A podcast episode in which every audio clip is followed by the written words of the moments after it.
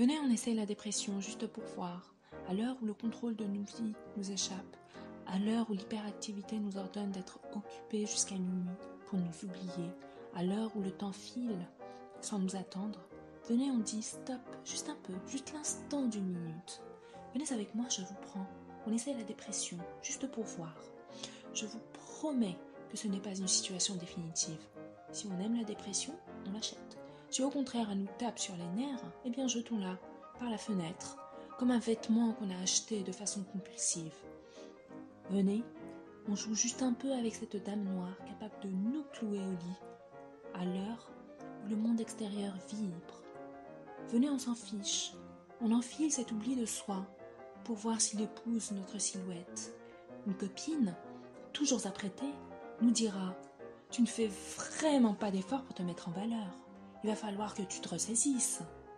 Alors nous nous observons dans un miroir avec cet habit qui pèse sur nos épaules, cet habit qui dessine mal, très mal, les contours de notre corps au point de nous rendre invisibles. On a envie de le retirer, de l'arracher, d'éclater les boutons qui le font tenir. Mais impossible. Ne faisant plus qu'un avec notre peau, ce tissu de désespoir pompe notre énergie jusqu'à vider cette volonté d'agir qui autrefois nous animait. Que s'est-il passé? Je ne sais pas. Ce n'est pas moi. Cet habit triste m'étouffe. Et si on se découvrait?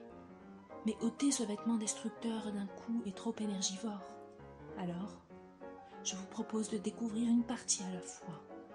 Ce matin, les épaules, pour mettre des mots sur notre douleur. Ce midi, le torse, pour respirer l'air de l'espoir. Et ce soir, on jette cet habit par la fenêtre. Cet habit qui taisait les tourments.